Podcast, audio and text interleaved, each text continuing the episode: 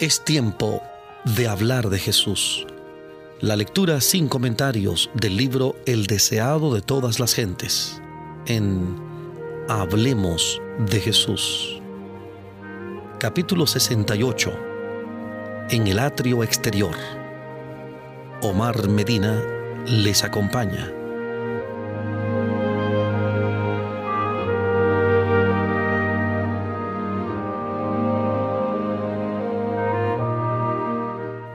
Y había ciertos griegos de los que habían subido a adorar en la fiesta. Estos pues se llegaron a Felipe, que era de Bexaida de Galilea, y rogándole diciendo, Señor, quisiéramos ver a Jesús. Vino Felipe y se lo dijo a Andrés. Andrés entonces y Felipe lo dicen a Jesús. En esos momentos la obra de Cristo parecía haber sufrido una cruel derrota él había salido vencedor en la controversia con los sacerdotes y fariseos, pero era evidente que nunca le recibirían como el Mesías.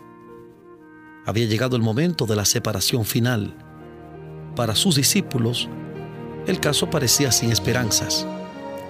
Pero Cristo estaba acercándose a la consumación de su obra, el gran suceso que concernía no solo a la nación judía, sino al mundo entero, estaba por acontecer.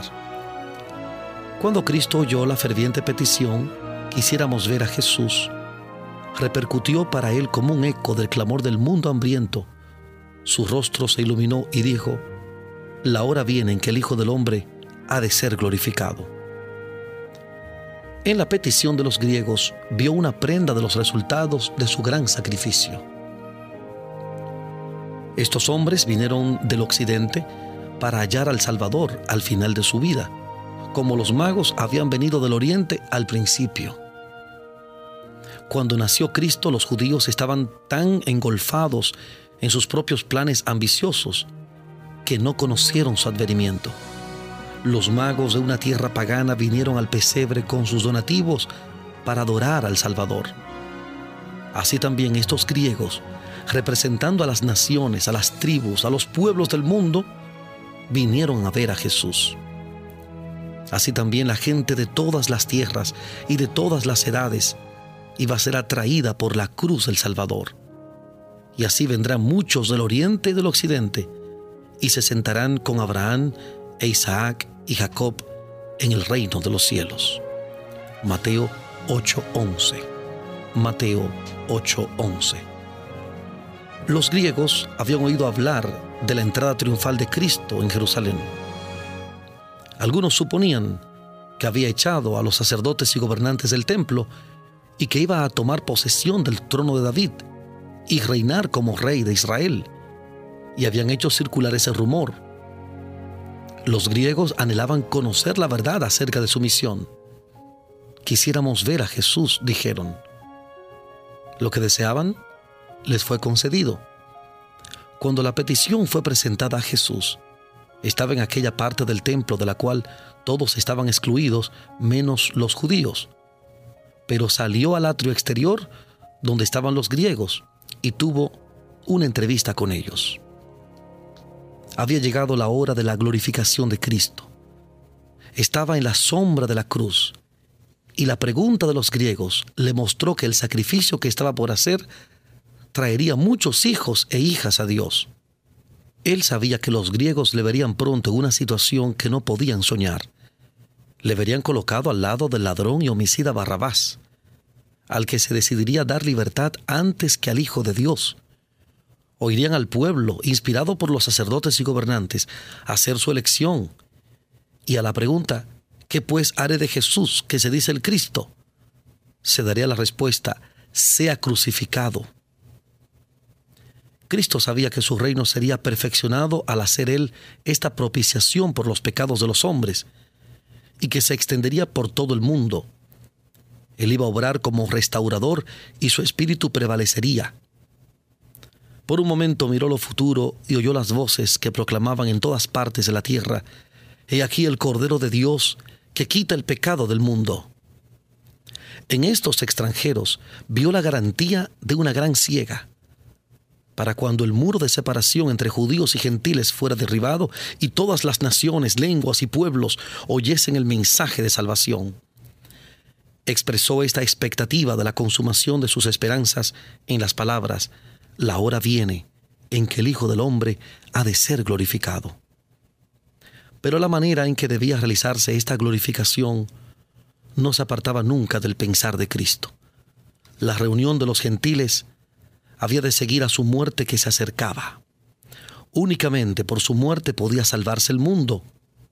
Como el grano de trigo, el Hijo de Dios debía ser arrojado en tierra y morir y ser sepultado, pero volvería a vivir. Cristo presentó lo que le esperaba y lo ilustró por las cosas de la naturaleza, a fin de que los discípulos pudiesen comprenderlo el verdadero resultado de su misión iba a ser alcanzado por su muerte. De cierto, de cierto les digo, dijo, que si el grano de trigo no cae en la tierra y muere, él solo queda, mas si muriere, mucho fruto lleva. Cuando el grano de trigo cae en el suelo y muere, brota y lleva fruto. Así también la muerte de Cristo iba a resultar en frutos para el reino de Dios. De acuerdo con la ley del reino vegetal, la vida iba a ser el resultado de su muerte. Los que cultivan el suelo tienen siempre presente esta ilustración. Año tras año el hombre conserva su provisión de grano y arroja aparentemente la mejor parte. Durante un tiempo debe quedar oculta en el surco para que la cuide el Señor. Primero aparece la hoja, luego la espiga y finalmente el grano en la espiga pero este desarrollo no puede realizarse a menos que el grano esté sepultado, oculto y según toda apariencia perdido. La semilla enterrada en el suelo produce fruto y a su vez éste es puesto en tierra. Así la cosecha se multiplica. Igualmente la muerte de Cristo en la cruz del Calvario producirá fruto para la vida eterna. La contemplación de este sacrificio será la gloria de aquellos que como fruto de él vivirán por los siglos eternos.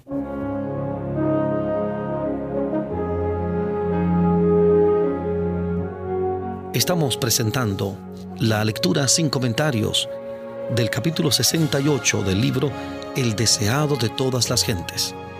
Capítulo 68. En el atrio exterior.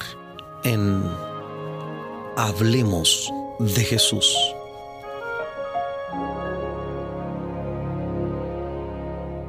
El grano de trigo que conserva su propia vida no puede producir fruto, permanece solo.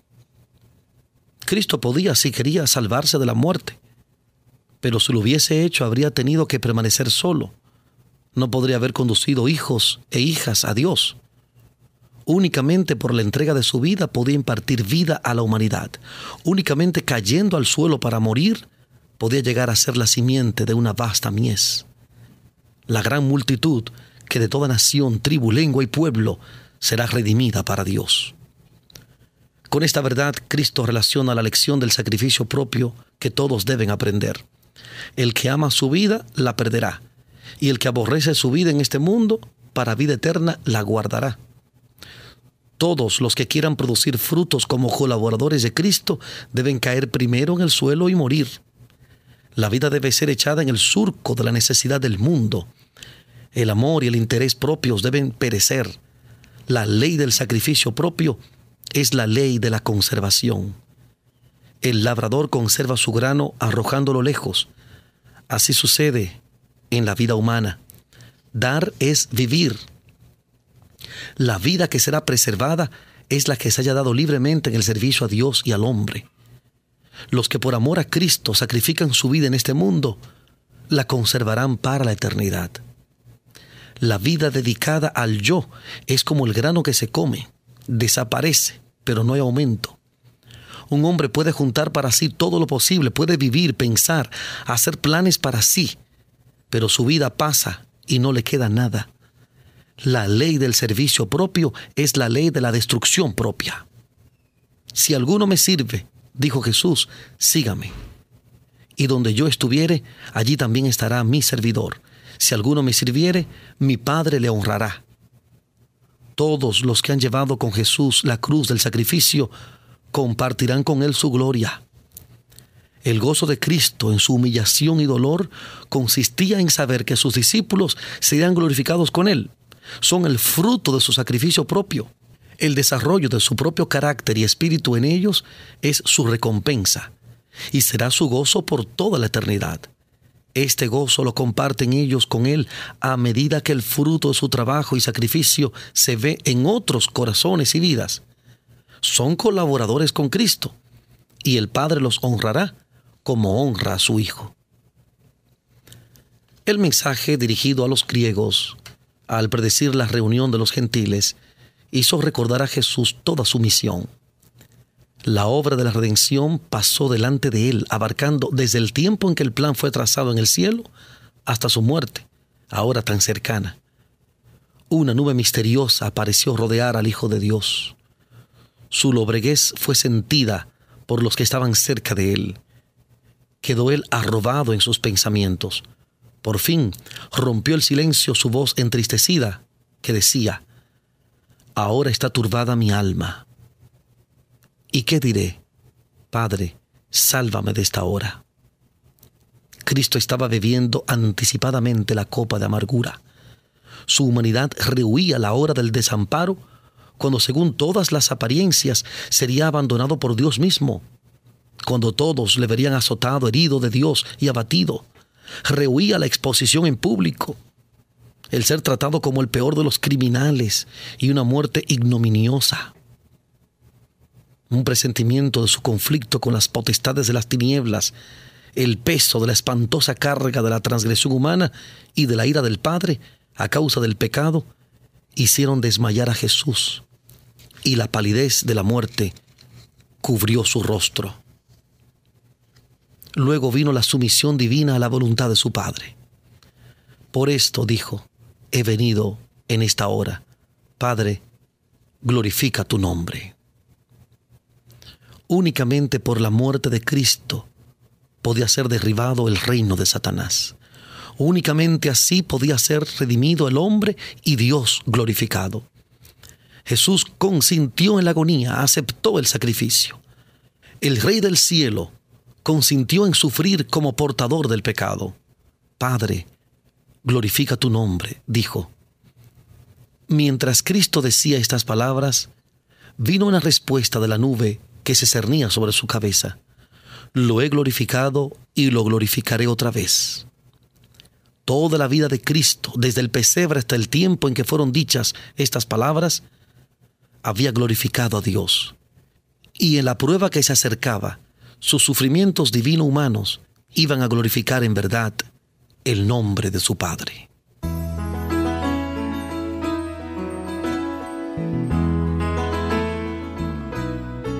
Estamos presentando la lectura sin comentarios del libro El deseado de todas las gentes, capítulo 68, en el atrio exterior, en Hablemos de Jesús.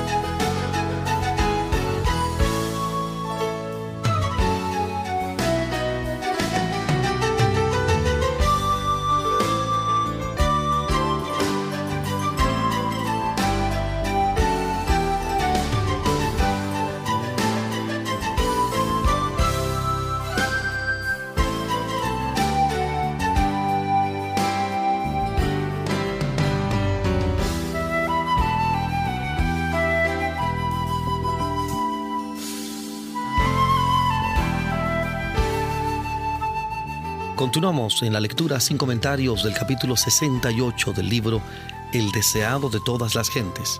Capítulo 68. En el atrio exterior. En Hablemos de Jesús.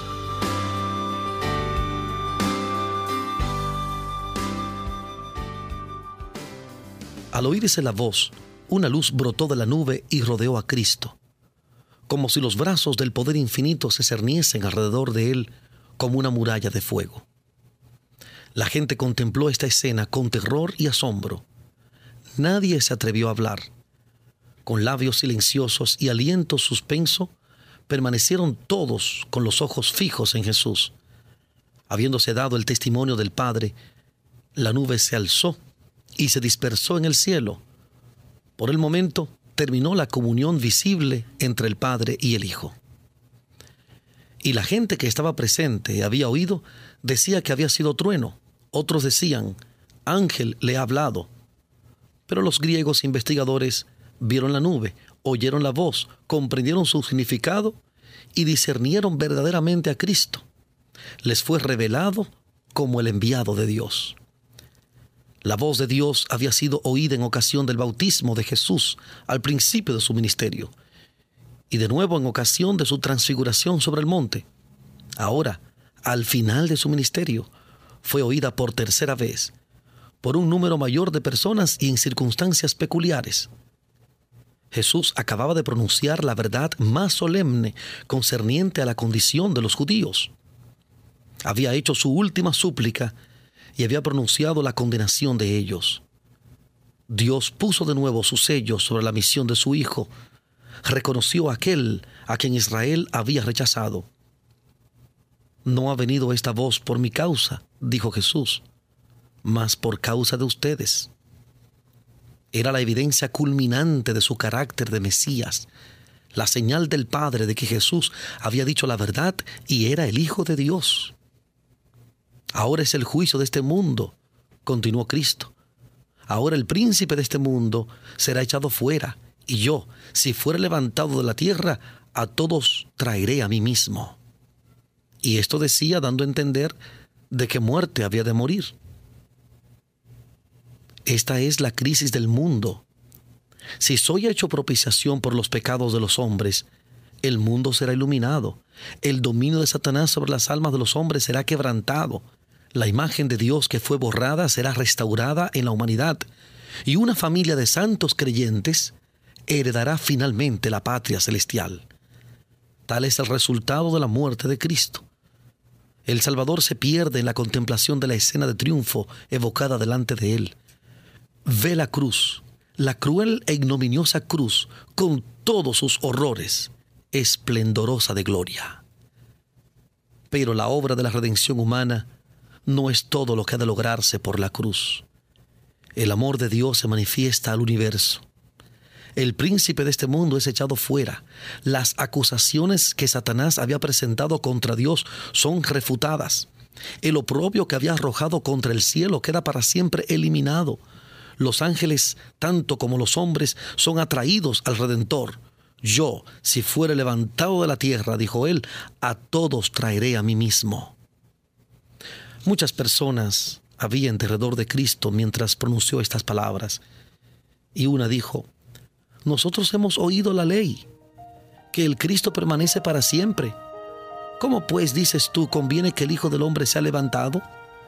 ¿Quién es este Hijo del Hombre? Entonces Jesús les dice, aún por un poco estará la luz entre ustedes. Anden entre tanto que tienen luz, para que no les sorprendan las tinieblas, porque el que anda en tinieblas no sabe a dónde va. Entre tanto que tienen luz, crean en la luz, para que sean hijos de luz. Empero habiendo hecho delante de ellos tantas señales, no creían en él. Habían preguntado una vez al Salvador, ¿qué señal pues haces tú para que veamos y te creamos? Juan 6:30. Juan 6:30.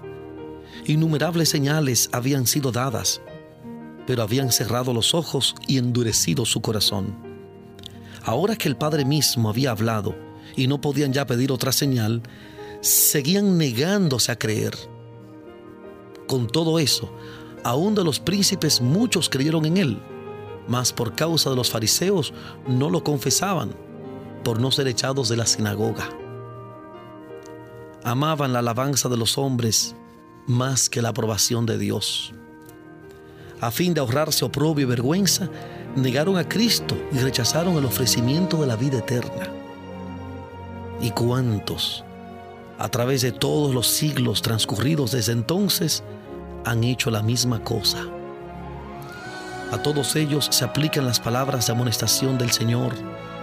El que ama su vida la perderá. El que me desecha, dijo Jesús, y no recibe mis palabras, tiene quien le juzgue.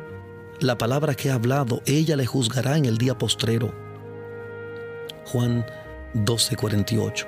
Juan 12:48. Hay de aquellos que no conocieron el tiempo de su visitación. Lentamente y con pesar, Cristo dejó para siempre las dependencias del templo.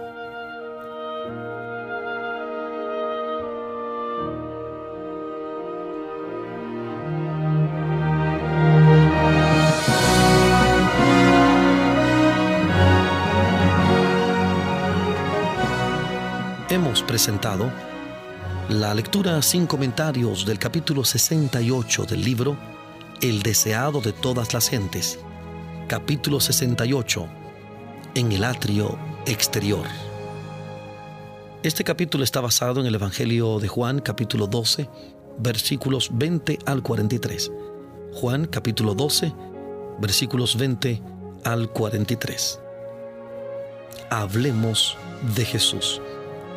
Omar Medina les agradece la fina gentileza de la atención dispensada. Que Dios les bendiga.